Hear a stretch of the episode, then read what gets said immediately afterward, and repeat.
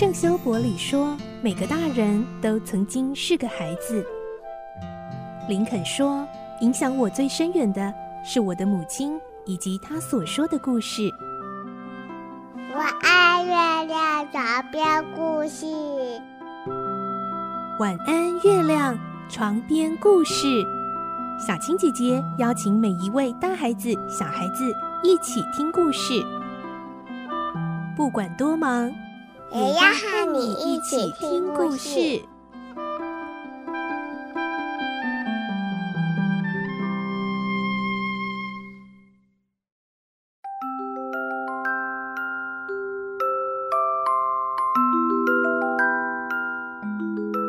晚安，欢迎你和我们一起听故事。我是小青姐姐，我们继续来听《所罗门王的宝藏》，今天是第五十四集。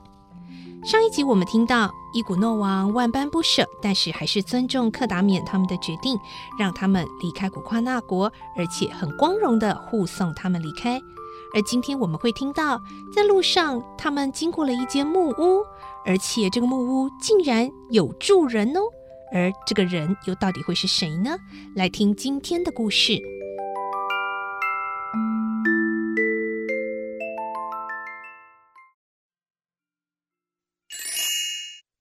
所罗门王的宝藏》五十四集：奇妙的重逢。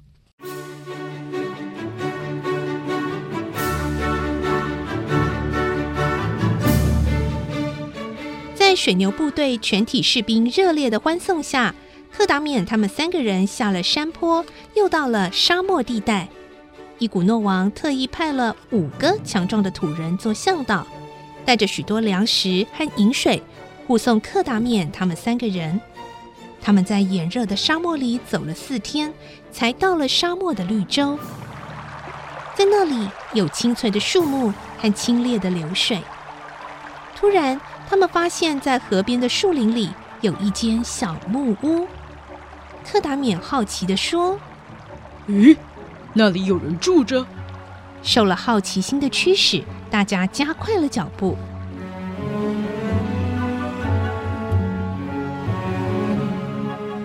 这些天来，除了古瓜纳国的人以外，他们再没有见过其他的人，所以不管是其他任何人，就算是别的种族的土人，他们都很高兴。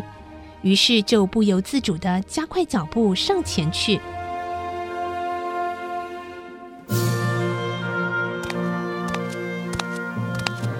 三个人走进那间木屋时，也许木屋里的人听到了脚步声。从屋里走出来的是一个穿着一身破衣服的男人。那个人的一条腿受了伤，但是手和脸的皮肤不是古铜色，而是白色的。古特上校惊讶地说：“咦，是白人呢？”克达缅也说：“哦，这真是怪事，难道是眼花了吗？”克达缅他们三个人觉得很奇怪，就专注地看着他。那个男人也吃了一惊，喘着气，一瘸一拐地跑了过来。等他来到了跟前，看清了面孔，亨利男爵突然大叫道：“啊！”是我弟弟，乔治在这里。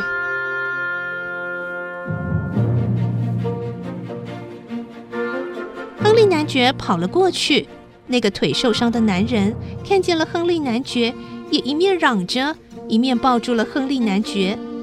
哥哥，哥哥！两个人抱在一起，好像永不再分离的样子。听见有人喊叫，从木屋里紧跟着出来了一个人。他看见克达缅，立刻喊叫：“先生，先生，还认识我吗？我是杰姆。你上次给我的地图我弄丢了，迷了路啊！我在这里已经待了两年了。”原来是陪乔治一起来探险的猎师杰姆。他拉着克达缅的手，高兴地哭了起来。这真是巧遇，极度的高兴和悲伤混杂在一起，于是大家都一起哭了起来。哥哥，过了好久，哭泣才停止。大家都镇静下来。亨利男爵和他弟弟乔治紧紧的握着手，从前的误会早已经冰消瓦解。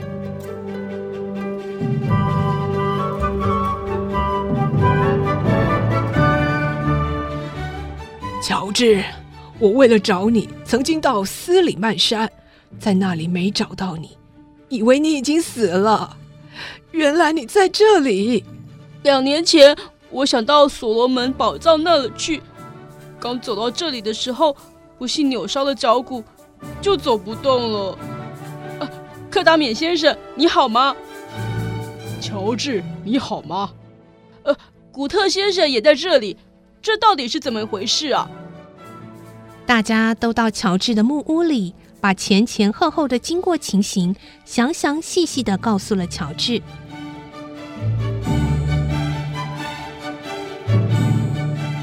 乔治因为脚受了伤，既不能到斯里曼山去，又不能回去，和杰姆在这里一起过了两年与世隔绝的生活。乔治说：“大哥，刚才我实在吓了一跳，因为我以为你现在一定在英国，很轻松的打猎游玩，早把我忘掉了。谢谢你这样关心我，我太高兴了，让你冒着生命的危险去到古光那国。”实在对不起，虽然没找到我，却找到了非常名贵的钻石，也算不虚此行了。乔治很天真的笑着。亨利男爵说：“不，那些钻石是克达缅和古特的，在旅行一开始的时候已经说得很清楚了，凡是有什么收获，都属于他们两位的。”亨利男爵笑着向他弟弟说明那些钻石的主权。克达缅向古特上校使了一个眼色，说：“我们是同生共死的朋友，你不要太客气了。这十八颗钻石还是我们三个人平分吧。假如你一定不接受，那么你应得的钻石送给乔治好了，因为他为了那些钻石吃了两年的苦头。”亨利男爵兄弟被克达缅的友情感动的低下了头。